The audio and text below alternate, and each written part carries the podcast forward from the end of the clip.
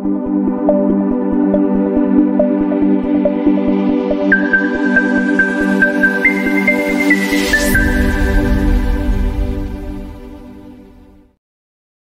Buenos días traders, les habla Gabriela. Bienvenidos a una nueva transmisión de premercado americano el día de hoy, 12 de diciembre. Ya son las 8.28 de la mañana en Nueva York. Partimos dos minutitos antes porque hoy día se nos entregan las cifras de IPC de Estados Unidos y quería que revisáramos un poquitito más a fondo lo que estaba pasando con el mercado, donde toda la bolsa en Estados Unidos hoy día viene operando con alzas en el premercado. De hecho, si nos vamos a un gráfico de 5 minutos, en el Standard Poor's ustedes se van a dar cuenta que el precio viene empujando hacia arriba con una tendencia alcista bastante interesante. ¿eh? Aquí yo creo que vale la pena poder destacar algunos niveles en el gráfico de 5 minutos, como por ejemplo la zona de soporte de los 4.624 y la línea de tendencia hacia el alza que está trayendo el Standard Poor's en este momento.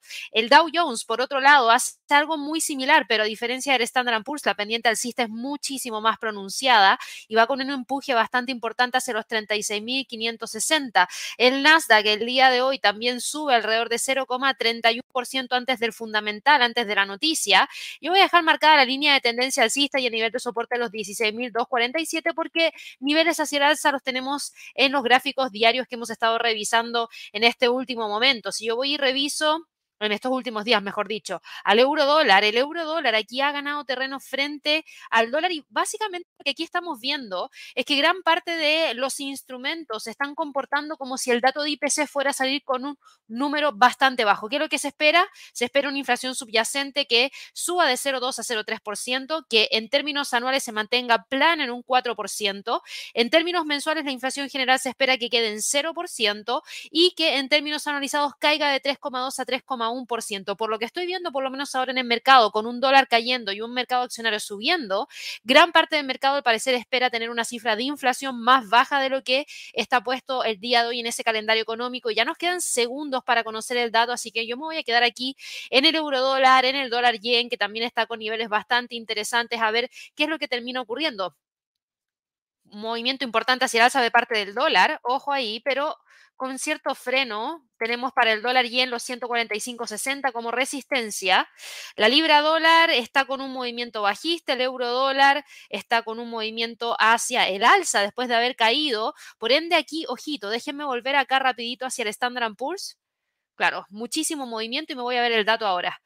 Perfecto. Aquí tuvimos una inflación en términos mensuales que pasó de 0 a 0,1% y eso como dato general, pero en términos anuales cayó de 3,2 a 3,1%. Los datos de la inflación subyacente, tanto en términos mensuales como anuales, quedaron completamente en línea con lo que el mercado esperaba. Por ende, no tenemos muchas sorpresas el día de hoy el mercado reacciona a partir de lo mismo, en donde si ustedes se fijan, la vela del Standard Poor's muestra mucha mecha en la parte superior, mucha mecha en la parte inferior, porque los datos no reflejaron una caída de la inflación, pero tampoco reflejaron una alza significativa, por ende quedó planita y esto nos lleva a ver esa posibilidad de que la Fed el día de mañana, en su próxima decisión de política monetaria, nos arroje información respecto a lo que podrían estar haciendo durante todo el próximo año, donde yo creo que ya gran parte del mercado espera ver un ajuste en la política monetaria para empezar a flexibilizarla a partir del mes de mayo, no a partir del mes de marzo. Si el dato el día de hoy hubiese caído, por ejemplo, en términos de inflación subyacente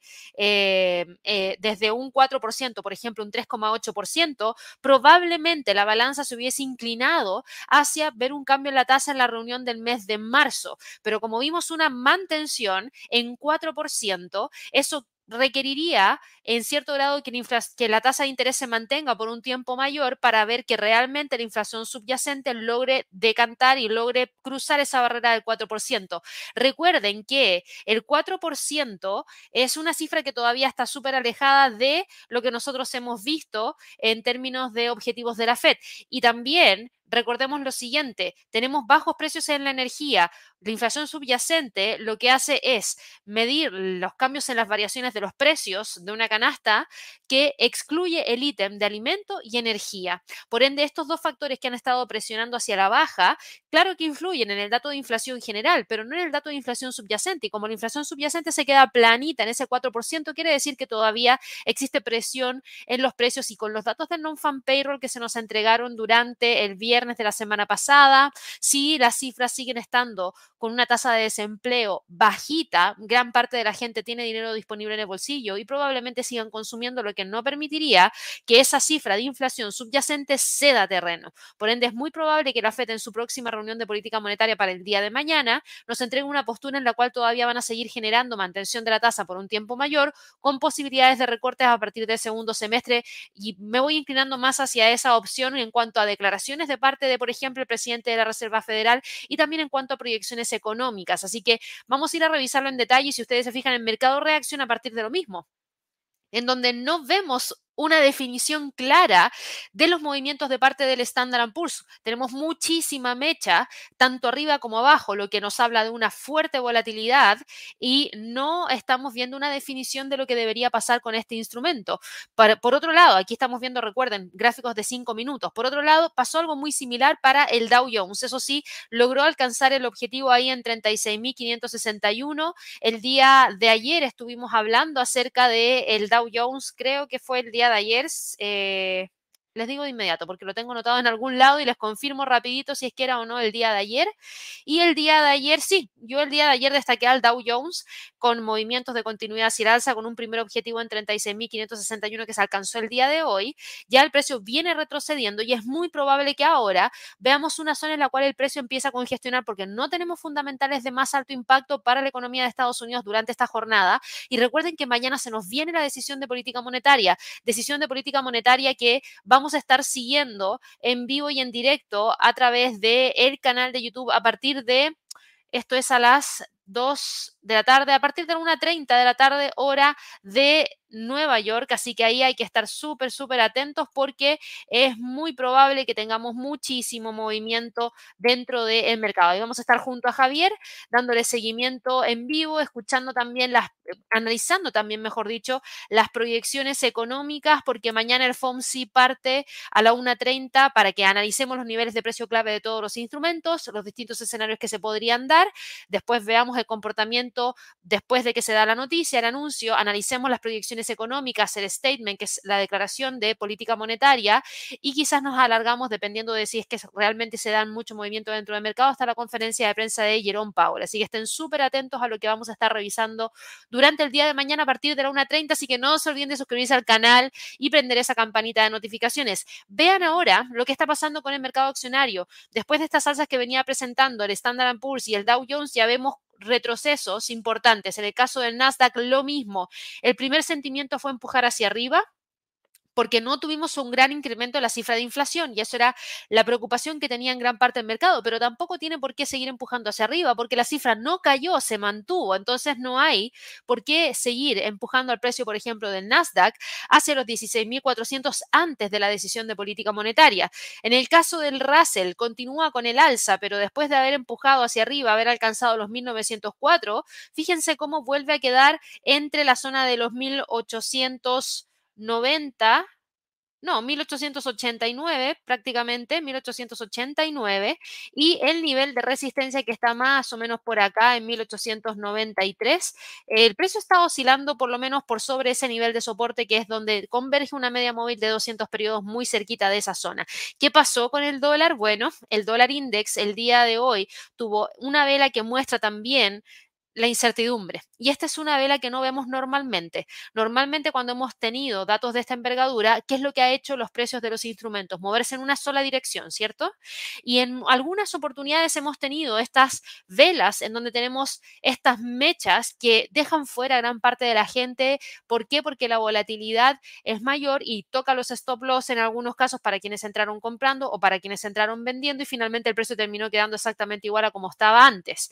En el euro dólar tuvimos algo muy similar. Fíjense, rompió los 1.081, llegó al máximo en 1.08276 y rápidamente cayó y nos dejó muy cerquita de la línea de tendencia alcista que estábamos monitoreando justamente ahora. Entonces, sí, la noticia no era tan fácil de interpretar y no hay una definición mayor de parte de gran parte de estos instrumentos sobre lo que tiene que ocurrir ahora. Así que yo voy a cambiar de gráfico, me voy a ir a los gráficos diarios, voy a eliminar un poco lo que estuvimos viendo para el día de hoy, vamos a volver a revisar los datos para aquellas personas que recién se están incorporando a la transmisión y también vamos a analizar todo el resto de los otros instrumentos que tenemos que monitorear durante esta jornada, porque, insisto, tenemos mucho de qué hablar en términos de eh, lo que se nos viene para el día de mañana, no tenemos tantas noticias provenientes desde acciones en puntual.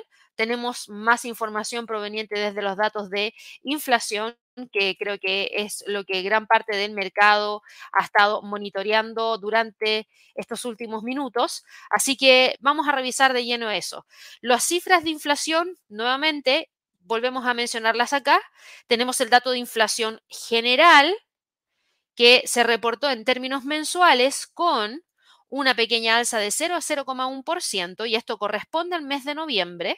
Luego tuvimos una cifra de inflación anual general que terminó quedando en línea con lo que el mercado esperaba, mostrando una caída de 3,2 a 3,1%, lo que nos lleva a aproximarnos cada vez más a ese objetivo del 2% de parte de la Fed. Se agradece y gran parte de ese movimiento bajista viene acumulado de las caídas que se habían presentado el mes anterior y que claro, ahora quizás para el próximo mes no continúa cayendo con tanta fuerza, pero está mucho más lejos de lo que teníamos anteriormente. Si yo me voy a ver acá en esa página que tenemos para revisar gráficos y nos vamos a revisar los datos del IPC para Estados Unidos. Lo vamos a ver acá de inmediato, inflation rate, acá está. Efectivamente, la curva de pendiente bajista se mantiene.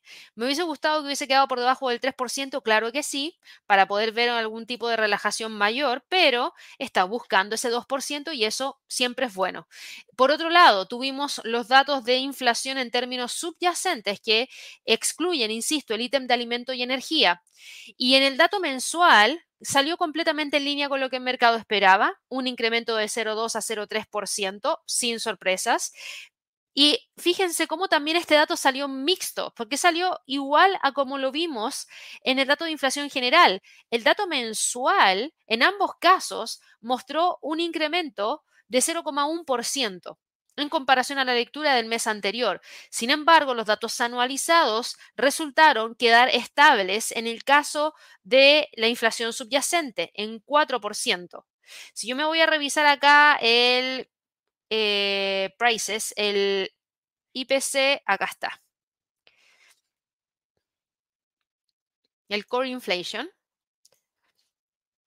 Ya llevamos dos meses pegados en el 4%, lo que quiere decir que todavía se requeriría de una mayor cantidad de mantención de la tasa para seguir empujando esa cifra hacia abajo, porque a pesar de tener una tasa alta, el consumo sigue existiendo, sigue habiendo mayor venta minorista, sigue habiendo mayor cantidad de eh, órdenes de bienes durables lo suficientemente potentes como para poder seguir manteniendo los precios en estos niveles. Recuerden que hemos visto que han variado los precios de la energía, recuerden que hemos visto que han variado los precios de los alimentos, por ende deberíamos haber visto una cifra que cae, pero al no caer nos habla respecto a cómo todavía el consumo sigue estando presente. Así que eh, tenemos eso como dato. ¿Cómo cambia esto las probabilidades de ver eh, variaciones en las próximas decisiones de política monetaria? Seguramente ya se nos actualizó el dato de Chicago Mercantile Exchange y lo que tuvimos fue, claro, el dato se actualizó a las 7.30 con 58 Central Time, eso es 8 y media, justo después de haberse entregado la cifra. No hay mucha variación en términos de probabilidades para la reunión del mes de eh, diciembre se espera un 98,2% de probabilidad de mantención, para enero un 92,2%. Fíjense, cambió un poquitito después del dato y tan solo tiene ahora un 46,96% de probabilidad del escenario de no cambio en la tasa. No sé si eso se podrá mantener con el resto del tiempo. Yo creo que en este momento estamos viendo que se está quedando metido dentro de esa zona, así que para que lo tengan presente, porque yo estoy viendo eh, que está quedándose metido dentro de esos niveles. Así que eso es lo que teníamos como datos importantes para la jornada de trading del día de hoy. Ahora, ¿Es de lo único que tenemos que hablar? No, tenemos noticias de Lili, tenemos también información proveniente desde eh, Alphabet, desde Apple, con el tema de Apple Pay, Google Pay, etcétera. Tenemos información también relacionada a Apple, eh, perdón, a Alphabet con Epic Games, que es algo que también vamos a hablar. Vamos a hablar acerca de lo que podría estar ocurriendo con Nvidia, Estados Unidos, los chips que se enviaron hacia China, etcétera, que también les voy a hablar acerca de eso. Tenemos algunas noticias de parte de Oracle, como lo he destacado dentro de la jornada de trading del día de hoy. Tenemos también que ya empezar a prepararnos respecto a lo que podrían ser los movimientos que puedan generar otros bancos centrales, porque tenemos decisión de política monetaria del Banco Central de Inglaterra y tenemos también decisión de política monetaria de el Banco Central Europeo. Y tenemos datos el día de hoy, tanto de Inglaterra, relevantes, como también algunos datos provenientes desde la zona euro. Por ende, vamos a hablar acerca de eso también. En términos de movimientos para las criptos, hay alzas para el Bitcoin, alzas para Ethereum, Ripple, Cardano, Litecoin. Por ende, vamos a ver qué, tan, qué tanto se están comportando en línea las acciones ligadas al mercado de las criptomonedas y en cuanto a las materias primas, bueno, el petróleo sigue presionado hacia la baja, el gas natural sigue presionado hacia la baja, eso sí, alejados de niveles de precios importantes que hay que monitorear para ver si es que logran continuar con las caídas, así que antes de irme de lleno a revisar toda esa información. Los quiero dejar invitadísimos a que se suscriban al canal. Recuerden darle clic a la campanita de notificaciones. Ojalá que nos regalen muchísimos likes para seguir creciendo. Em, y también les quiero recordar que nos van quedando muy pocos días para el cierre de este año. Eh, y recuerden que tenemos un sorteo de trading para todas las personas que residen en Chile. Así que si están en Chile y quieren participar del sorteo, los invitamos desde ya, está destacado en el chat, está en la descripción de este video para que vayan, si están en conversaciones con Alison, con Cristian, con Javier Aburto, con Cristóbal respecto a eh, dudas en relación a los convenios educativos, dudas respecto al sorteo, traten de resolverlas pronto porque nos van quedando muy poquititos días para que se lleve a cabo este sorteo que va a ser el día 9 de enero a las 12 horas chilena, en donde se va a sortear este monitor que nos va a permitir trabajar con tres pantallas. Y aquí muchos se, podrían preguntar, oye, pero ¿para qué me sirven? Y ustedes siempre nos han preguntado a nosotros qué cosas utilizamos. Bueno, yo nunca tengo menos de dos pantallas. Nunca. De hecho, viajamos con pantallas cuando nos vamos a hacer los trading tours a otros países porque para nosotros no es factible poder trabajar con una sola pantalla si es que es una pantalla de un laptop. Si yo tuviera una pantalla grande, de 25 pulgadas o de 30 pulgadas, claro, divido la pantalla y no pasa nada. Pero eso no es posible si uno trabaja con un laptop y yo sé que mucha gente se va de viaje y quiere seguir operando y claro, esto es súper cómodo porque es súper pequeñito, se pone es adaptable para cualquier tamaño de pantalla de algún notebook y eso les permite operar y poder tener un canal de noticias junto con la plataforma de trading, junto con información de mercado como por ejemplo un calendario económico y así no se pueden no se cambian de pantalla. Por ejemplo, Muchos de ustedes saben que yo analizo a través de TradingView, pero yo no opero a través de TradingView. Yo opero con otras plataformas de trading que no están conectadas directamente a TradingView. ¿Por qué? Porque me es más cómodo, ya vengo trabajando hace muchísimo tiempo con esas plataformas de trading, pero sí analizo a través de TradingView. Entonces, en la otra, en la otra pantalla tengo la plataforma en donde opero. No tengo ningún problema en tener eso porque tengo dos pantallas. Entonces, si quieren, y pueden participar, traten de participar porque esto es un sorteo, literalmente vamos a agarrar a todas las personas participantes, las vamos a poner en una tómbola, por decirlo así, que gire y que salga el ganador. Y luego les vamos a entregar los detalles de, eh, de, todo en, en vivo y en directo. Ahí está el enlace para todas las personas que no están en Chile y digan, pucha, esto no está en mi, en mi país, prontamente vamos a anunciar sorteos para otros países. Por ende, vayan a la página igual, completen el formulario igual, porque así nosotros vamos a saber cuál es el próximo país en donde vamos a hacer el próximo sorteo. Así que espero que todos puedan participar.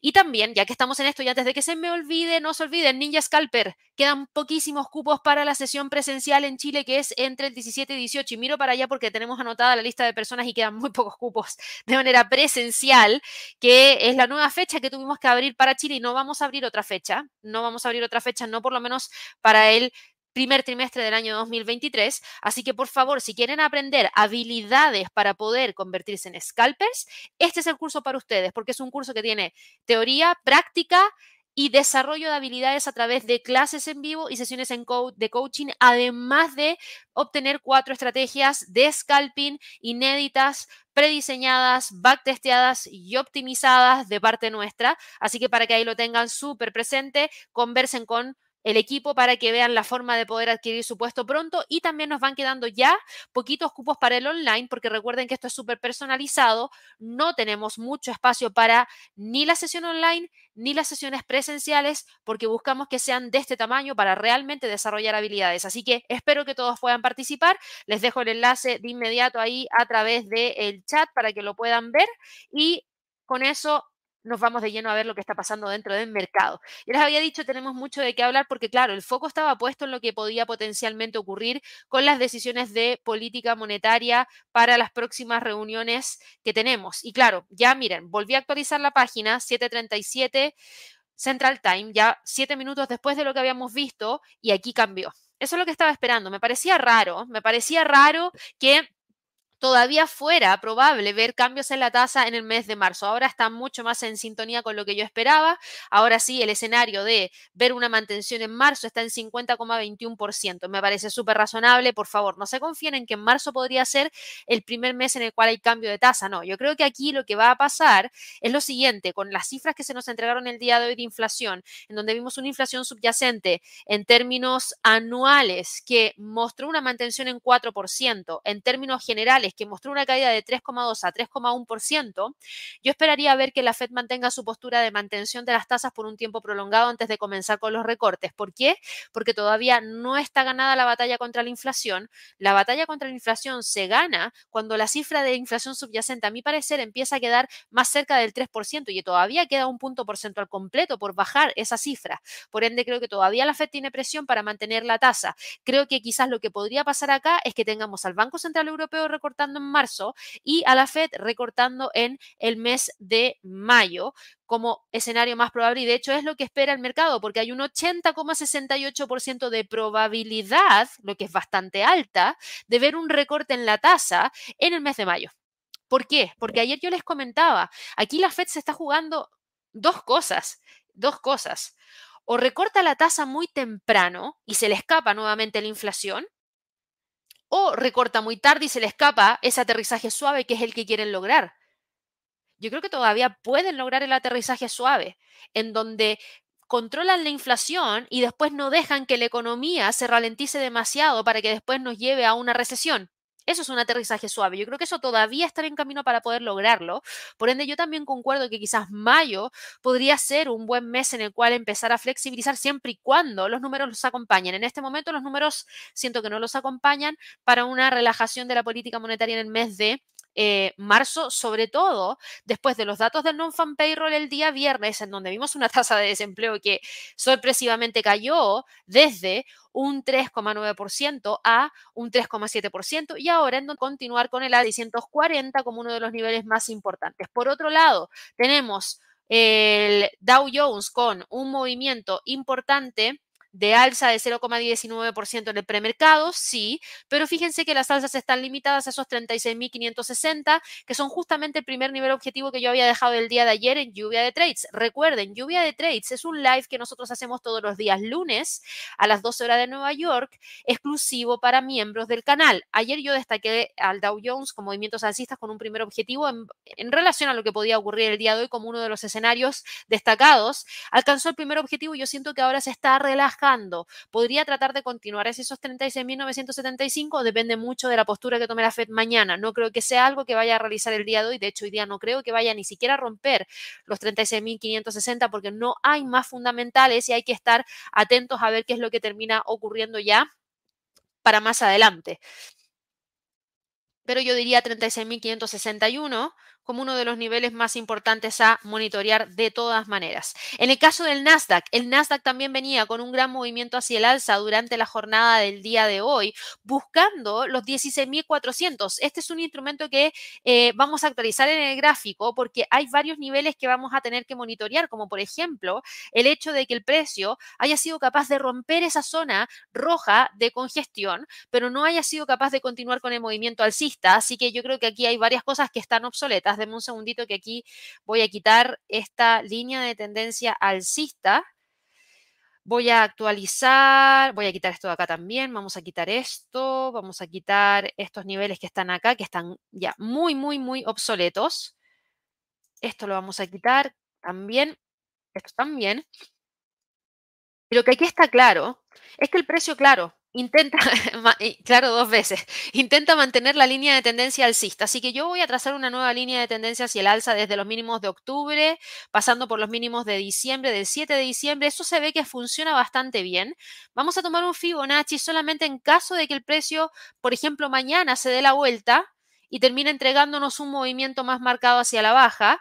Así que esto lo vamos a dejar marcado con color azul. En el escenario de que el precio retroceda a los 15.800, que coincide con un 23.6% de un Fibonacci, me parecería un primer freno importante que podría tener el precio. Por el momento sigo viendo tendencia alcista, sigo viendo el precio tratando de mantener los 16.250 sin mucha variación, así que esperaría que el precio termine operando dentro de esas zonas ya de, eh, para estos próximos días. Así que para que ahí lo tengan muy, muy presente en términos de movimientos que esperar para eh, el Nasdaq. Por otro lado, para el Russell, el Russell el día de hoy está con un movimiento de alza de 0,07%. También logró mantenerse sobre los 1881, pero fíjense, acá ya vamos a tener que hablar de los 1900 porque hoy día sí que logró romper los 1900, pero rápidamente dio la vuelta. De continuar con el alza, el precio podría tratar de ir a buscar el próximo nivel hacia la próxima zona de resistencia, donde yo diría un buen freno estaría en torno a los 1932. ¿Veo que eso vaya a pasar el día de hoy? No, insisto, gran parte de estos índices probablemente se mantengan operando dentro de los niveles de soporte y de resistencia mencionados porque mañana es un día súper importante y es muy probable que estén congestionados antes del fundamental. Por eso nosotros mañana, junto a Javier, a través del canal de YouTube, vamos a partir la transmisión 30 minutos antes para revisar los distintos niveles que podrían después gatillarnos alguna oportunidad de entrada al mercado. No se pierdan esa transmisión, así que si todavía no están suscritos, vayan, suscríbanse y prendan la campanita de notificaciones para que así no se pierdan absolutamente nada. Por otro lado, tenemos eh, algunas noticias del mercado accionario. Sí, tenemos algunas noticias del mercado accionario que las vamos a ver un poquito más adelante, porque ahora lo que quiero hacer es revisar todas esas otras noticias que tenemos de parte de quién? De parte del de, eh, resto del mercado, porque fíjense, hoy día nosotros vimos que el Hang Seng logró frenar la caída, subió un 1.07%. Vimos que el CSI 300 también logró frenar la caída y subió 0,21%. Pero por otro lado tenemos acá al A50 y el A50 también subió 0,45%. Tuvimos noticias provenientes desde Asia el día de ayer. No, solamente de Japón, nada proveniente desde China, pero el mercado está tranquilito. El mercado está tranquilito. Entonces, eh, en ese sentido, nosotros estamos viendo que el mercado está netamente respetando niveles de precio clave sin salir de allí. Y si ustedes se fijan, no hay variación. Y muchos podrían haber dicho, ok, entonces estamos frente a la posibilidad de que eh, tengamos una gran cantidad de movimiento hacia el alza de contagio de parte de otros índices. Y no, y no, y no. Entonces, aquí algo pasó en la bolsa en Europa que no logramos ver esos movimientos importantes de alzas porque hoy día no sube el Eurostock 50, no sube el DAX, no sube el IBEX, no sube el CAC 40, no sube absolutamente ninguno de estos. Por ende, aquí algo pasó. De todas maneras, aquí algo pasó y yo creo que eso es súper importante porque lo vamos a tener que estar monitoreando por lo menos durante eh, estas próximas horas, porque fíjense acá, calendario económico, Vamos a poner acá esto. esta semana teníamos la pasarela de bancos centrales.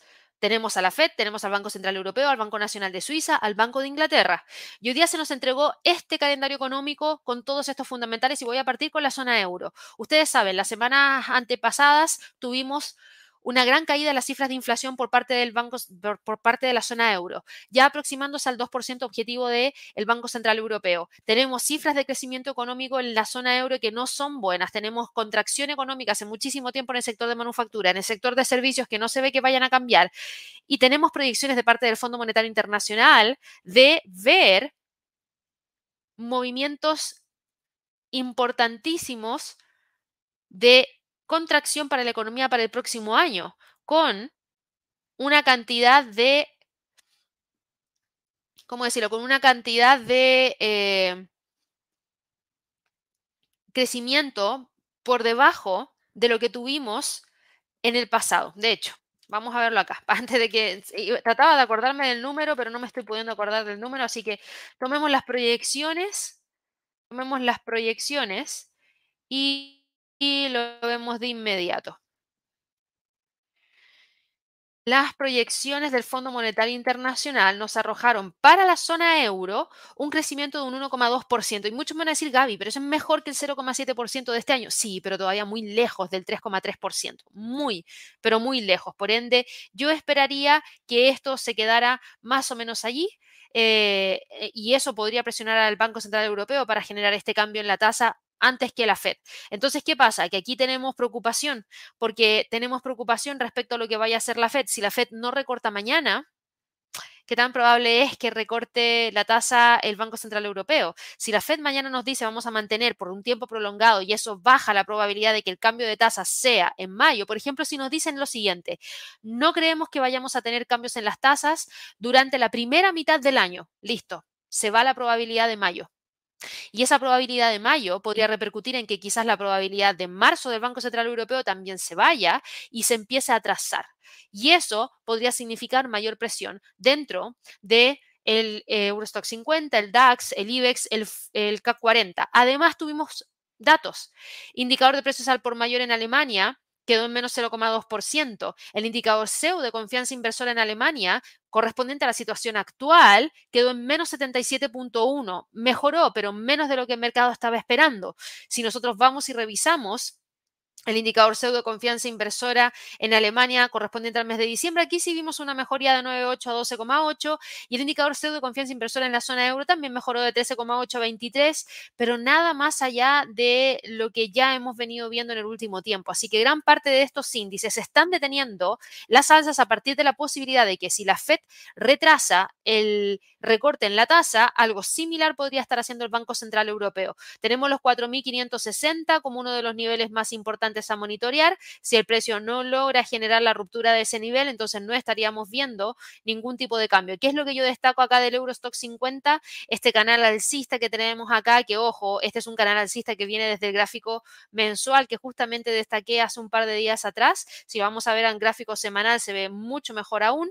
el hecho de que el precio esté empujando hacia arriba y llegando hacia estos niveles, ojo, que también pone la alerta la posibilidad de algún tipo de freno tiene tendencia alcista, tiene tendencia alcista, el precio está empujando hacia arriba, todavía empuja hacia arriba, pero tiene un techo en 4.560.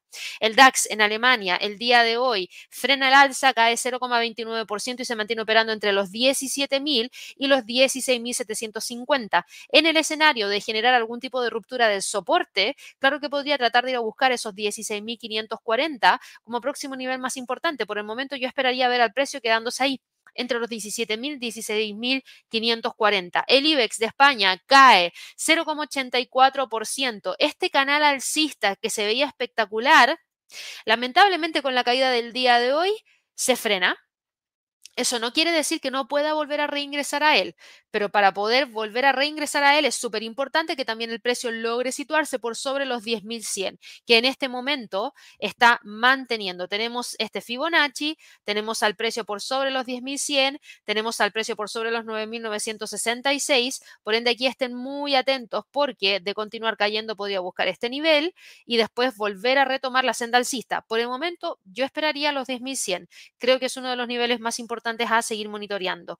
El FTSE del Reino Unido continúa con la pendiente alcista, el precio está tratando de ir a buscar el rompimiento de esos 7.600. Para el Reino Unido tuvimos datos provenientes muy tempranito el día de hoy del mercado laboral. Ingresos medios de los trabajadores, excluyendo las primas, quedaron en 7,3%.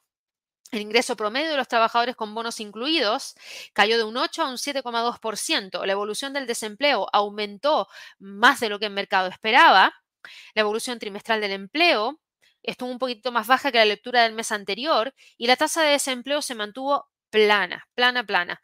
No hay muchas razones por las cuales el mercado accionario tenga que continuar empujando hacia arriba. No hay razones para que continúe empujando hacia arriba de parte de Estados Unidos, ni tampoco hay razones para que continúe empujando hacia arriba de parte de, de los índices en la zona euro. Por ende, para el FTSE del Reino Unido, tampoco hay muchas razones que justifiquen romper esos 7.600. Hay netamente especulación, pero recuerden, La semana pasada yo les decía, espero que el Banco Central Europeo sea el primero en recortar, después le siga la Fed y después el Banco de Inglaterra. Con los datos provenientes desde Estados Unidos, si la Fed retrasa, el Banco Central Europeo también podría retrasar y por consecuencia también el Banco de Inglaterra podría retrasar porque sigue siendo una de las economías que tiene las cifras de inflación más altas de los países desarrollados. Así que eso también limita cualquier tipo de continuidad de movimiento alcista de parte del FTSE para las empresas individuales que yo les había mencionado. Y ojo, que aquí ya empezamos a ver cambios desde territorio positivo a negativo para el Standard Poor's y para el Russell. Yo les había comentado que habían algunas noticias de parte de algunas compañías. Voy a ir a ver acá a Eli Lilly, que justamente el día de ayer alguien nos preguntó a través del chat, porque Eli Lilly va súper bien en términos de Deme un segundo. Eli, Lili.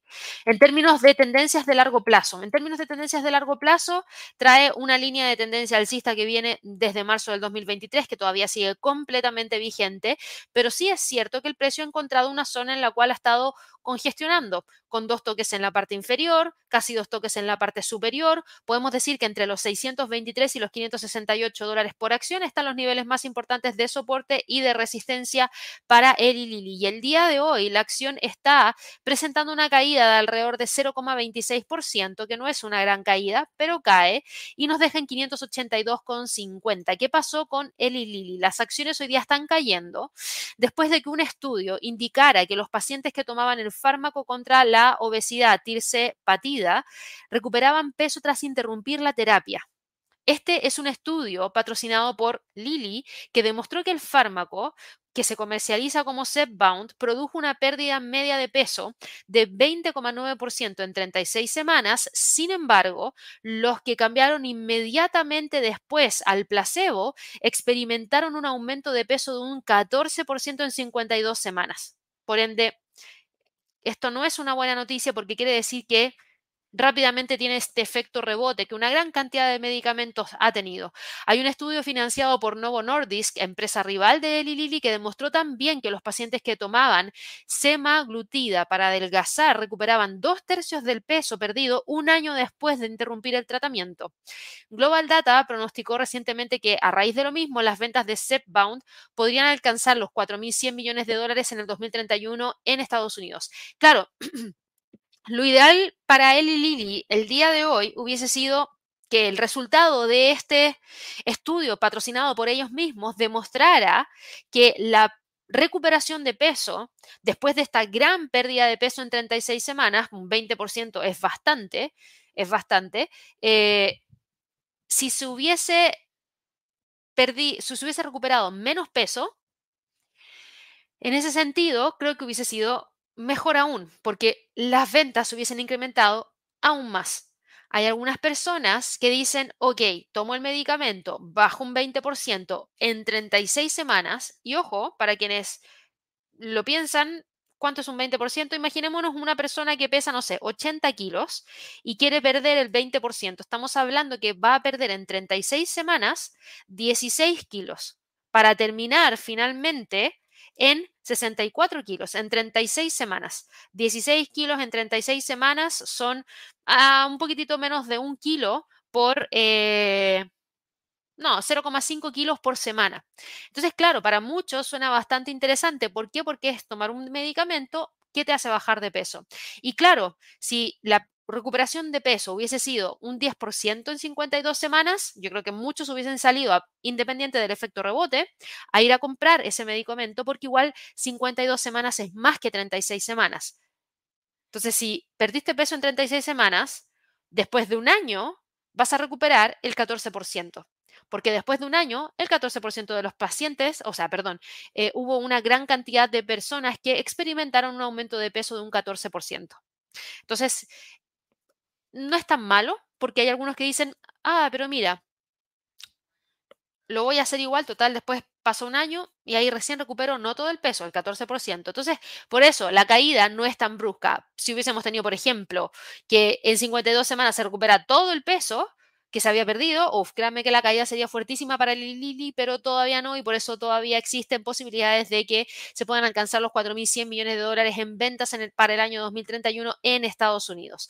Por otro lado, tuvimos también información proveniente desde Alphabet. Estuvimos hablando recién desde Alphabet y también de Apple. Vamos a ver acá Alphabet rapidito. Alphabet el día de hoy, junto a Apple, eh, ¿qué pasa? Que las tiendas de aplicaciones de Google y de Apple podrían estar en peligro porque una reciente sentencia juicio de 0,30%. Epic Games, que es creadora del popular videojuego Fortnite, ha ganado su sonado caso antimonopolio contra Google después de que un jurado determinara que la tienda de aplicaciones Play de Google funciona como un monopolio ilegal. El veredicto, ¿saben cuál fue? El jurado determinó que Google había monopolizado el mercado de distribución y pago de aplicaciones para Android, cobrando a los desarrolladores de aplicaciones elevadas comisiones de hasta el 30% y llegando a acuerdos con sus rivales para evitar la competencia. El tribunal va a decidir ahora si Google debe permitir el pago y la distribución de aplicaciones fuera del Play Store. El veredicto es una victoria para todos los desarrolladores de aplicaciones y para todos los consumidores, porque eh, aquí claramente hay algo importante que ver, porque Apple y Google tienen el monopolio de los teléfonos inteligentes. Google tiene la intención de apelar el veredicto diciendo que seguirá defendiendo el modelo de negocio de Android. La victoria legal de Epic amenaza los miles de millones de dólares de ingresos de Google que obtiene a través de la tienda de aplicaciones y si se confirma el veredicto del jurado, los desarrolladores podrían tener más poder para la distribución y los beneficios de sus aplicaciones. ¿A qué nos referimos con esto? En dónde puedo poner mi aplicación para que la descarguen a través de un teléfono que tiene Android o a través de un teléfono que tiene eh, Apple. ¿Ustedes saben cómo funcionan hoy en día? Me imagino que sí. Si ustedes quieren cualquier aplicación, no pueden ir directamente a la página de quien creó la aplicación para descargarla e instalarla en su celular. No. Tienen que ir a el Play Store o tienen que ir al App Store de Apple. Y a través de ellos descargar la aplicación y a través de ellos pagar la membresía que requiera pagar. O sea, Netflix. Pongamos el ejemplo de Netflix. Bueno, em, creo que es un mal ejemplo porque creo que viene predeterminada. Creo que viene predeterminada. Eh, pero pongamos el ejemplo de Epic Games con, con, sus juegos. Ellos, tú podrías meterte a la página de Epic Games y bajarla directamente de la página, podrías, pero no se puede hoy en día. Porque si tú tienes un Android, lo tienes que hacer a través de Google eh, Play y si lo tienes a través de eh, un iPhone, tienes que hacerlo a través del App Store. Así que interesante, aquí el veredicto es súper importante porque la victoria es importante a la luz de la derrota de Epic el año pasado contra Apple en un caso antimonopolio similar en el que el juez dictaminó que no habían pruebas suficientes de que el fabricante de iPhone tuviera un poder de monopolio legal. Sin embargo, se determinó que Apple debía permitir que las aplicaciones ofrecieran enlaces a otras opciones de pago. Google ya se enfrenta a prácticas antimonopólicas en el negocio de las búsquedas, lo que ha dejado a Barclays cada vez más preocupado. De hecho, hemos visto que hay una preocupación importante respecto a lo que pueda ocurrir ya para más adelante, porque esta pérdida de esta batalla judicial antimonopolio contra Epic Games es una sentencia que amenaza con poner patas arriba al sector de las aplicaciones móviles y que en última instancia podría costar miles de millones de ingresos a Alphabet. Google y Apple cobran comisiones de hasta este 30% que yo les mencionaba a los desarrolladores de software para distribuir sus aplicaciones y normalmente hay pocas opciones disponibles. Y esta sentencia podría debilitar aún más las normas sobre las tiendas de aplicaciones tras el escrutinio de reguladores y legisladores de todo el mundo en los últimos años. Así que esa es la razón por la cual hoy día em, Alphabet está con esta caída tan importante como la que estamos viendo el día de hoy, en donde tenemos un retroceso de casi un 1% de continuar retrocediendo, el precio podría tratar de ir a buscar el próximo nivel en torno a la zona de los 128, sobre todo si es que logra quebrar la línea de tendencia alcista que trae desde el 30 de octubre. Esto era lo único de lo que teníamos que hablar el día de hoy, no, esta era una noticia súper importante, súper, súper importante. Para quienes están siguiendo Apple, les actualizo de inmediato los niveles técnicos que tenemos porque efectivamente continúa cayendo. Ayer cayó un 1,29%, lo que dejó en riesgo la línea de tendencia alcista que trae desde el 26 de octubre. Hoy día continúa cayendo, cae 0,24%, sin embargo, todavía sigue estando por sobre los 192, todavía podría darle la vuelta para tratar de buscar ese próximo nivel en torno a la zona de los 197. Por el momento, el precio se está quedando ahí, entre esos 192 y 197 como niveles más importantes. Eh, tenemos otra noticia de otra empresa importantísima también que vamos a tener que monitorear y que venía cayendo fuertemente el día de ayer, Nvidia, que todos hemos visto el fuerte incremento que ha tenido durante el año, Nvidia, que ha tratado de mantener niveles de soporte clave, ayer cerrando sobre los 460, lamentablemente hoy día continúa cayendo, cae 0,58%, cotiza en 463,55 y termina quedándose ahí entre los 480 y 460 como niveles más importantes. Entonces, ¿qué es lo que tenemos acá para Nvidia? Nvidia está en este momento quedándose metido dentro de esa zona a la espera de ¿Qué pasó con Nvidia? ¿Por qué está moviéndose de la manera en la cual se está moviendo? Bueno, Estados Unidos está investigando los detalles de tres nuevos aceleradores de inteligencia artificial desarrollados por Nvidia para China. La investigación lo que va a hacer es ayudar a garantizar que los chips no violan los controles de exportación tras la promesa realizada a principios de este mes de restringir cualquier nuevo semiconductor que pudiera proporcionar capacidades de inteligencia artificial a China. Esto es algo bastante importante porque, ¿qué pasaría si Nvidia tiene luz verde? Bien, exporta, recupera los ingresos y aquí no ha pasado nada.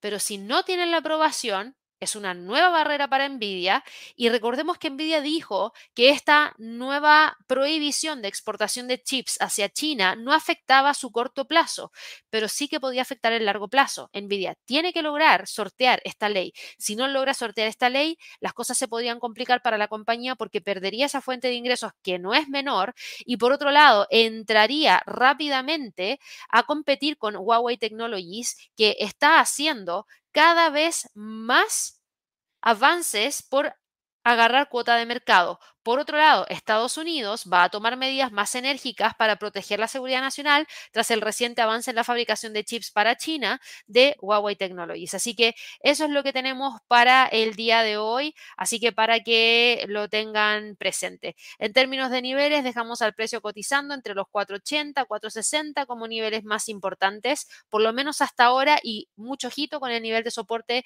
en esa zona de los 460. Eso es lo que quería destacar el día de hoy en términos de empresas que están generando movimientos importantes en el premercado porque teníamos a Nvidia, teníamos a esta compañía de Apple y Alphabet, tenemos a Oracle, ojo con Oracle, porque Oracle Corporation también venía con movimientos importantes, teníamos eh, información que se nos iba a entregar durante el cierre del día de ayer en cuanto a reportes de ganancias trimestrales y lamentablemente a Oracle no le fue bien. Oracle entregó un beneficio por acción que superó la estimación de mercado pero rápidamente vimos que terminamos teniendo una cifra que nos entregó un retroceso en los ingresos. Y lamentablemente Oracle el día de hoy está cayendo un 9,47%, lo que nos deja en 104,25, acá bajito. Todavía se mantiene entre los 118 y los 100, pero la presión bajista tras la entrega de su reporte trimestral es muy fuerte. Pronosticó unos ingresos para el tercer trimestre por debajo de las estimaciones debido a la ralentización de la demanda de sus ofertas en la nube. Eso nunca es bueno, nunca es bueno. Por otro lado, tenemos también noticias provenientes desde Airbnb. ¿Se acuerdan que habíamos estado hablando durante el día de ayer respecto a Airbnb? Esta compañía, Airbnb, está el día de hoy con un movimiento de caída de 2,86% porque Barclays rebajó la calificación de la empresa a infraponderar desde igual ponderación. Lamentablemente con esto, Airbnb queda por debajo de los 139 dólares por acción porque cotiza en 138,77. Ahora, lo bueno es que todavía mantiene esta línea de tendencia alcista, que es la que vamos a dejar acá en el gráfico, a la espera de que la pueda mantener. Cambiándonos ahora sí de mercados, el Bitcoin logra subir un 1,17%, detiene las caídas muy bien en torno a la zona de los 4.147, que ese es el nivel de, de, soporte ahora, que en el pasado fue resistencia, es la R2 mensual, está en 41.000 dólares por Bitcoin y se ve que está tratando de respetar muy bien ese nivel de soporte. Ethereum cae 0,40%, no me preocupa porque sigue estando sobre los 2.198, que es la R1 mensual, que antes fue resistencia y ahora se transformó en soporte. Ripple mantiene la salsa 0,39% y eso significa que se mantiene sobre los 0,61,34. Cardano hoy día sube 7,03%, a diferencia del resto, está empujando hacia arriba. Eso sí, sigue operando entre los 0,54 y la zona de los 0,60. Like Bitcoin sube 0,15% y se mantiene con un movimiento hacia el alza sobre los 72 dólares por eh, Litecoin. En cuanto a las empresas ligadas a las criptos, estas alzas que vemos en Bitcoin, en Cardano, en Litecoin, ¿se contagian? Sí. Coinbase hoy día sube 0,64%, por ende podemos decir para Coinbase que el precio sigue operando dentro de esta zona sin mayores cambios. Y a eso me refiero entre los 148 y los 130 dólares por acción. Marathon Digital Holdings, después de la fuerte caída que tuvo el día de ayer de un 12,69%, hoy día sube levemente 0,75%, lo que nos vuelve a dejar sobre el soporte en 14,50 para Riot Platforms.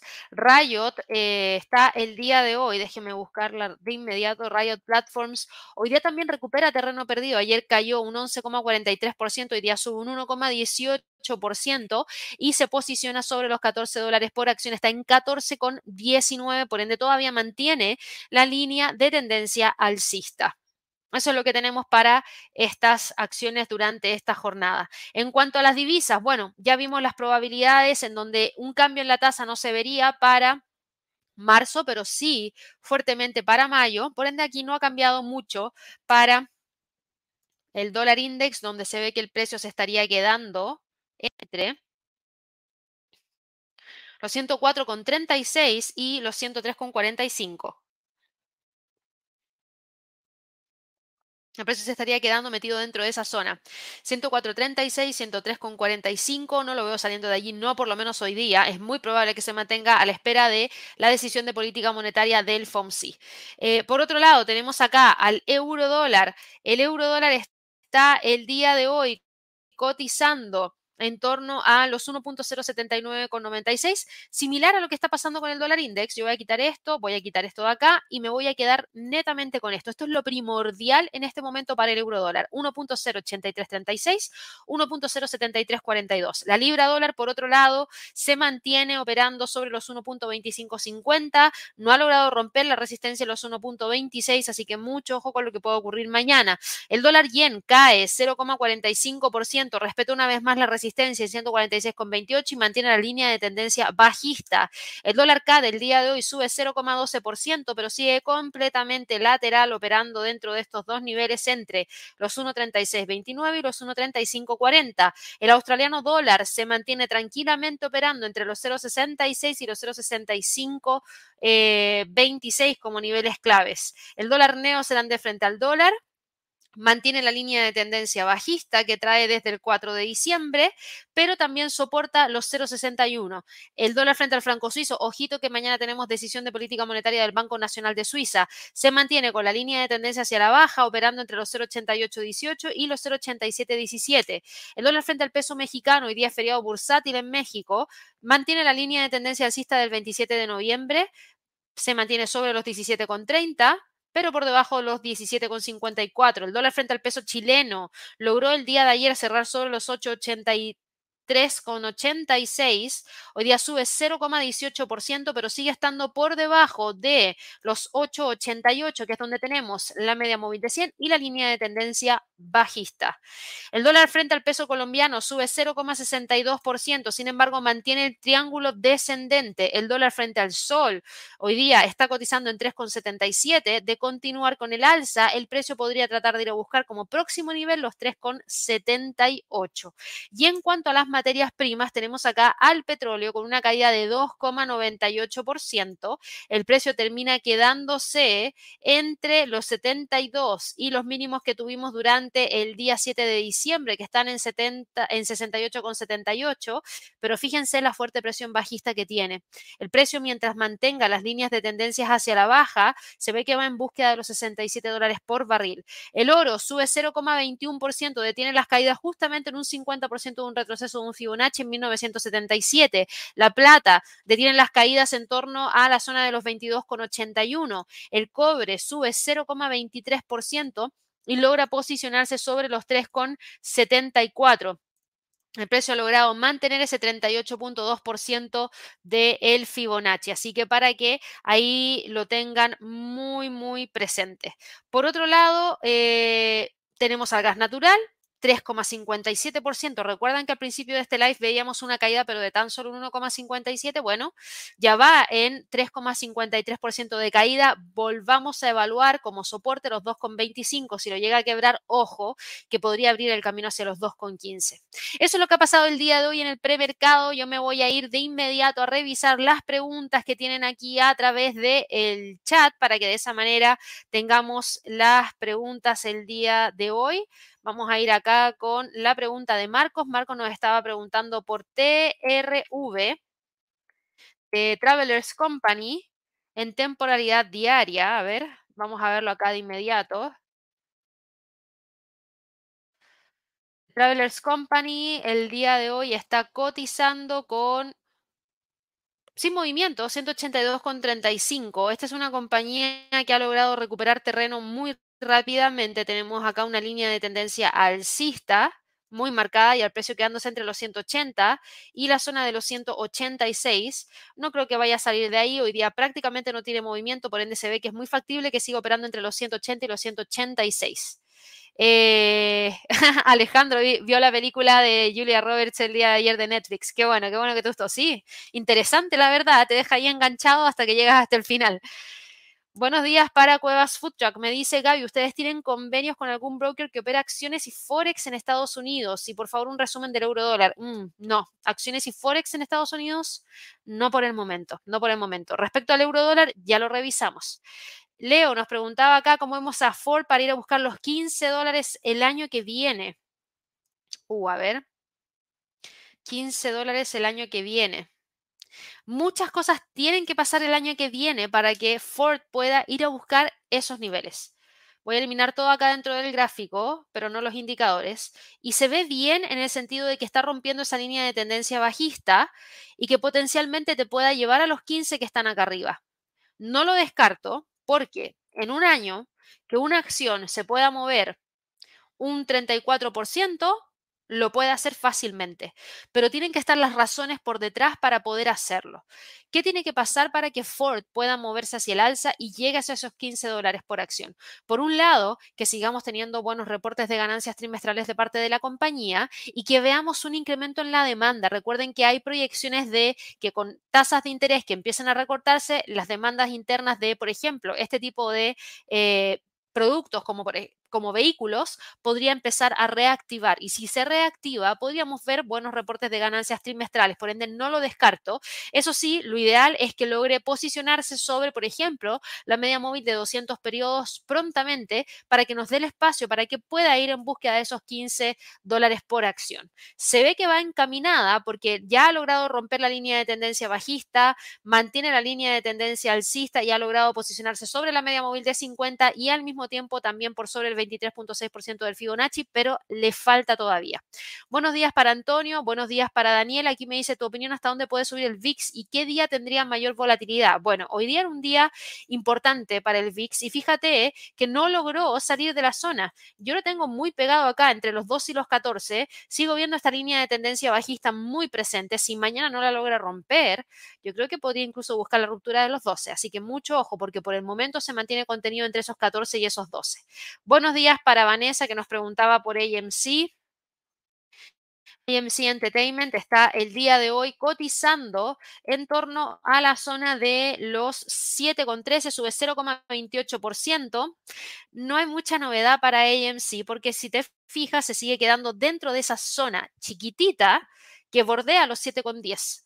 Por ende, sí, se agradece el alza de hoy día, pero no hay nada más que eso, porque no hay ruptura de la condición de lateralidad que trae desde el 17 de noviembre. Buenos días para Sonia, buenos días para Hernando. Hernando nos preguntaba acá por el SOXL. El, uh, SOXL, el, el Semiconductor Bull 3x. El día de ayer tuvo un gran movimiento hacia el alza. SOXL. Pero, pero, hoy día vemos una caída de 0,88%, cotiza en 25,88, lo que quiere decir que no logró romper este nivel de resistencia que tenía acá. Claro, entonces aquí tenemos a este instrumento que va con movimiento alcista importante. Un segundito. Esa tendencia alcista se mantiene. Tienes la posibilidad de cruce de la media móvil de 50 a la de 200 todavía. La caída del día de hoy no me preocupa porque no rompe ni la línea ni las medias móviles, por ende la condición de continuidad si el alza se mantendría. El tema es que, claro, se detuvo con el movimiento eh, justo en un nivel que era importantísimo porque si lograba romper los 26 con, con 60, rápidamente podía buscar los 28 con 70. Creo que todavía está encaminado para llegar hacia ese nivel, pero al parecer todavía no estaríamos frente a la posibilidad de continuar rápidamente hacia esos 29. Aprovecho de saludar el día de hoy a Omar Cepeo, que ya es miembro del canal desde hace 27 meses, así que muchas gracias por tu apoyo constante desde hace 27 meses, Omar. Y también aprovecho de saludar a Leandro, que se acaba de ser miembro del canal. ¿Qué te sugiero, Leandro? Si te, bueno, Ayer no viste lluvia de trades porque no eras miembro del canal hasta ahora, así que te sugiero que vayas a la lista de reproducción de lluvia de trades y revises la lluvia de trades de ayer en donde entregamos muchísima información de lo que teníamos que monitorear para esta semana, para que ahí lo tengas súper presente y por supuesto no te pierdas los próximos lluvia de trades que vamos a tener para más adelante. Continúo acá con las preguntas. Eh, después de haber revisado a Hernando, nos vamos con Pancho, que nos había preguntado acá. Uh, Tesla lo veo en un ratito más. Uber no lo veo nunca, así que déjame verlo de inmediato. Uber Technologies está el día de hoy cotizando con un movimiento de caída de 0,86%. Ahora fíjate que esta línea de tendencia alcista sigue vigente, sigue vigente. Eh, tenemos acá los 60. Claro, el precio se termina quedando aquí.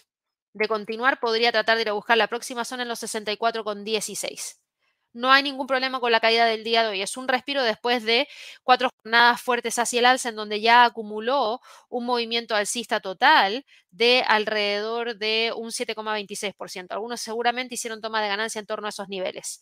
Buenos días, Robert. Ya hablamos del Standard Poor's. Aquí Franco, y acaba de abrir la bolsa en Estados Unidos. Franco nos preguntaba por un ETF que se llama LIT. Lo vamos a ver acá de inmediato. Entonces, Global X Lithium Está el día de hoy en 47.08, continúa con pendiente muy marcada hacia la baja. No veo que esté cambiando de tendencia para nada por el momento. Eh, le falta, porque para confirmar el cambio de tendencia, por lo menos tiene que estar sobre los 48.50. Recién ahí podría llevarnos hacia el próximo nivel en 50. Claro, Sí, yo veo que todavía sigue con pendiente muy marcada hacia la baja. La apertura del día de hoy fue bajista y cae un 1,40%. Voy a revisar acá la pregunta de Vanessa que me preguntaba por LAC. ¿Por qué bajó tanto ayer? Lithium Americas Corp. Bueno, en general, ayer cayeron todas las empresas ligadas al mercado del el litio, Albemar, de SQM también venían presentando caídas, así que no me sorprende la caída de Lithium Americas Corp, porque se espera que haya baja demanda de vehículos eléctricos para el próximo año, lo que también debería generar caída en la demanda de litio y por consecuencia caída dentro de aquellas empresas que tienen una exposición grande en el litio. Así que para Lithium Americas yo todavía espero ver tendencia bajista. No hay nada que en este momento me hable de un cambio de tendencia. De hecho, por el contrario, veo que el precio podría tratar de continuar cayendo buscando los 5,91, que es donde tenemos un soporte 1 en términos mensuales. Em, acá me dice Ana, Gaby, buenos días, compré el curso de Ninja Scalper online. ¿Dónde puedo comenzar? Mira, ya debería, si tú ya lo adquiriste, ya deberías tener habilitadas las clases de la sección teórica, tienes que hacer ingreso a la academia con tu usuario y la contraseña, accedes y vas a tener habilitado el curso para que puedas partir desde ya con la teoría. Y tengo entendido que también ya prontamente deberías tener habilitadas las sesiones para poder participar. Si lo adquiriste el día de hoy, las sesiones probablemente quedan habilitadas a partir del día de mañana. De todas maneras, Ana, por favor, contáctate a través del chat para que te podamos ayudar detalladamente y específicamente. Eh, vamos a ver acá. Chicos, para ahí me decían que se había escuchado un poco entrecortado. Chuta, no sé qué lo que puede haber sido. Puede haber sido el internet momentáneamente que haya generado eso porque yo no he tocado absolutamente nada. Eh, gracias aquí por los likes. Vamos aquí con otras preguntitas. Eh, Trading Box nos preguntaba acá por el triple Q y el SPY. El triple Q está hoy día cotizando en 394,99. 396 lo que tenemos acá. 396. No, no lo veo saliendo de ahí al triple Q. Tiene tendencia alcista, de todas maneras, que es lo mismo que vamos para el Nasdaq, pero muy detenido en esa resistencia a la espera de lo que pueda pasar mañana. Y para el SPY, el SPY hasta hoy día, quedándose en 461,19. Claro, también acá tenemos una línea de tendencia alcista, que es esta que tenemos acá, que de continuar podría llevarnos hacia los 4.65, 4.70. Se ve que está intentando, pero recuerda que aquí pasa lo mismo que para el Standard Poor's. Hay un techo y ese techo está en 4.62. Boris nos había preguntado acá, consulta Gaby, ¿en qué temporalidad tienes la media de 100 en 8.88 en el dólar peso? Gráfico diario, todas son en gráficos diarios. Lo que pasa es que yo tengo medias móviles simples, simples. Mira, a ver, ¿dónde está esto? Ahí. Son medias móviles simples. Indicator time frame chart, es decir, en el gráfico diario, porque estoy situada en el gráfico diario. Eh, y todos son con precios de cierre. Vamos a ver acá. Eh, y tú me dices acá, porque en diario la única que tengo arriba del precio es la de 50. La única que... No, mira, yo la tengo justo ahí. Claro. Déjame ver, dame un segundo. Veámoslo rapidito. Igual, de todas maneras, ya que me estás diciendo eso, puede que haya algún problema con el indicador, así que dame un segundo. Hay veces que eso pasa, ojo, y ya que me lo dijiste tú, quiero confirmar. 100, simple, cierre y eh, pongámosla en rojo, en fucsia para verla bien. Ok. No, igual, exactamente igual. Está sobre el, está por, em, está por debajo del el precio está por debajo de la media móvil de 100, ahí sí. ¿Qué puede pasar como diferencia? Tú la estás viendo en TradingView, ¿qué instrumento estás viendo en TradingView del dólar frente al peso chileno? Si lo estás viendo con otro broker, ahí está la explicación porque no necesariamente tenemos los mismos proveedores de liquidez. Eh, Ginette me dice, Gaby, ¿la decisión de Suiza es el jueves? Sí. La decisión del Banco Nacional de Suiza es el día jueves, la del Banco Central Europeo es el día jueves, la del Banco de Inglaterra es el día jueves. La única que es el día de mañana es la FED. Gracias a Trading Box por los likes. Buenos días para Francisco. Me preguntabas por Tesla y Alibaba. Ya voy a eso. Ginette nos decía por la película de Netflix, todo el tiempo me hizo recordar el análisis de mercadotecnia, sí. Qué bueno, qué bueno que te hizo recordar a eso. Y también quería aprovechar de saludar acá a Danger Melo, que se acaba de ser miembro del canal. Bienvenido. Recuerde ir a revisar la lista de reproducción de Lluvia de Trades que hacemos todos los días lunes, especial para los miembros del canal. Y aquí justamente nos estabas preguntando, Occidental Petroleum, en el nivel que está actualmente para largo, Oxy. A ver, es que mira, dos cosas. No, podemos desligarnos de lo que está pasando con el precio del petróleo. Para cualquier empresa, para Chevron, para Exxon, para Occidental Petroleum, para Petrobras, para cualquier otra. ¿Por qué?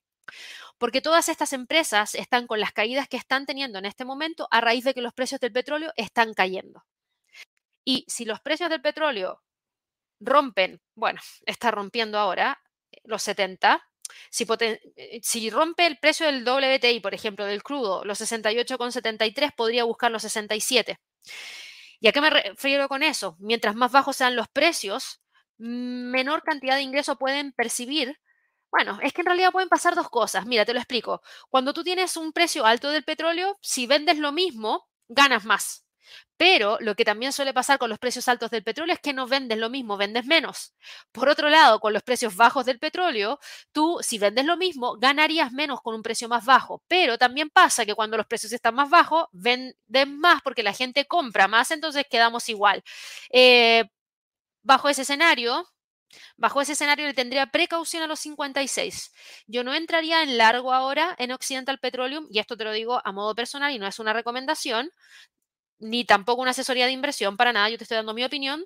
Y fíjate en esto, yo no entraría ahora, a pesar de que es un muy buen nivel de soporte, pero no entraría ahora por el hecho de que tengo una media móvil de 50 que está a punto de cruzar una media móvil de 200, lo que sería una señal de entrada en venta, y porque no veo en este momento al precio entregándome una zona de consolidación.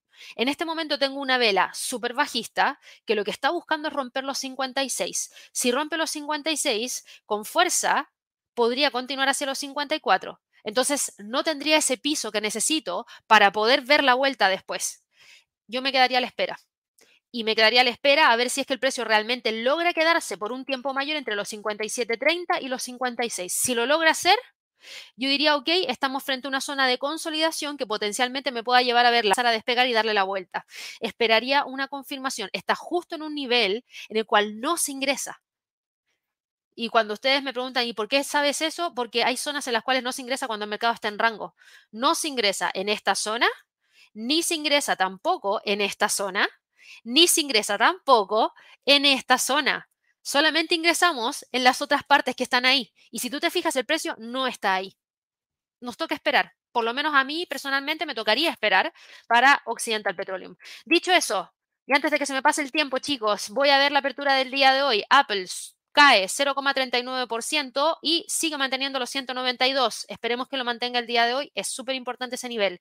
Alphabet, después de la caída que venía presentando en el premercado, logra recuperar algo de terreno perdido y tan solo cae 0,53%. Meta sube 0,04%, no me preocupa si se queda todavía sobre los 3,24. Amazon sube 0,47%, completamente lateral, súper bien, manteniendo la línea de tendencia alcista que trae desde el 31 de octubre, Sí, 31 de octubre. Sí, 31 de octubre.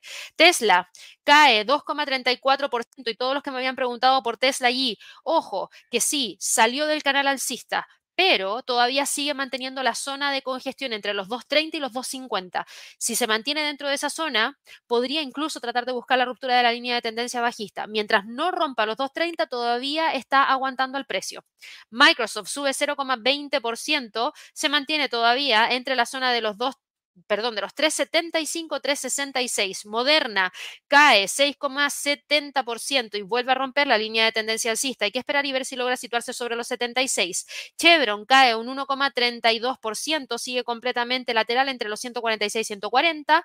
ExxonMobil cae un 1,54% y aquí tengo un ejemplo de cómo no se encontró un piso y el precio está generando un mínimo más bajo que el mínimo que tuvimos el 7 de diciembre. Así que ojito ahí con Exxon que sigue presionando hacia la baja. Netflix sube 0,28% y se queda ahí entre los 4,70, 4,57. American Airlines sube 0,95%, pero entre los 14 y los 13,50, completamente dentro de esa zona. Sin mucho cambio, yo esperaría que se quede allí. Norwegian, si bien está cayendo hoy día 0,27%, está sosteniendo muy bien el nivel de los 18. Entre los 18 y los 19 tenemos algo interesante aquí que está tratando de respetar. PepsiCo sube levemente 0,05%, sigue lateral. Disney cae 0,52%, rompe los 92 una vez más. Bank of America cae un 1,15% o rompió el canal alcista. El próximo nivel de soporte está en 30,15. Esperemos que trate de respetarlo, porque si lo respeta podría tratar de dar la vuelta nuevamente. Albemar le cae un 1,73% y está operando el día de hoy entre esos 130 y los 110. No creo que salga de ahí. La lateralidad es lo que prima y de hecho tenemos en extensión un próximo nivel en 133,78. Nvidia, por otro lado, está hoy día cotizando eh, con un alza de 0,80% eh, y está quedándose dentro de esa zona, 470. Eh, tenemos acá una línea de tendencia que va hacia el alza, que es esta que tenemos aquí. Rebotó, subiendo 0,72%, quedó entre los 460, 480 como niveles más importantes. AMD cae 0,51% y se queda entre los 136, 132 y fíjense que él ha logrado dar la vuelta después de la apertura. Tenemos una vela alcista. Alibaba cae 0,22%, frenó la caída de los 70, sigue presionado hacia la baja. Eh, y opera entre los 72 y los 70. Pinduoduo sube 0,45%, se mantiene entre los 148 y los 135 y en Face Energy cae 4,60% y cede los 100 dólares por acción. La apertura del día de hoy ha sido bajista porque el Standard Poor's cae 0,26%, el Dow Jones cae 0,08%, el Nasdaq cae 0,24% y el Russell cae 0,83%.